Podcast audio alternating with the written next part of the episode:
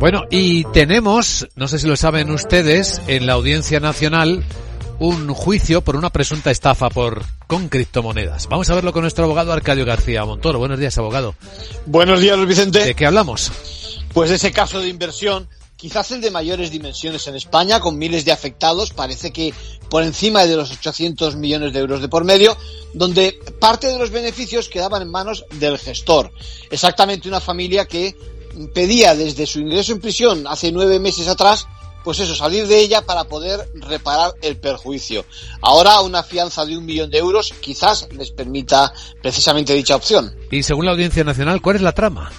Pues fíjate, eh, describe un marco propio de las estafas. Los autores se presentan con una experiencia, con medios de los que carecen, cuentan expectativas de rendimiento muy superiores a la media del mercado. En definitiva, pues todo apunta a engaño, ¿no? La cartera de clientes nació a nivel vecinal los intermediarios invertían en criptomonedas del tipo Ethereum, Bitcoins, produciendo realmente altos rendimientos, ¿no? Hasta que dejaron de abonar esos intereses y desaparecieron como gestores. El caso es muy interesante porque en este tema precisamente necesitamos saber cuál es la línea que separa al gestor de la inversión de la estafa. Me temo que las buenas prácticas van a venir dictadas por la jurisprudencia. En conclusión.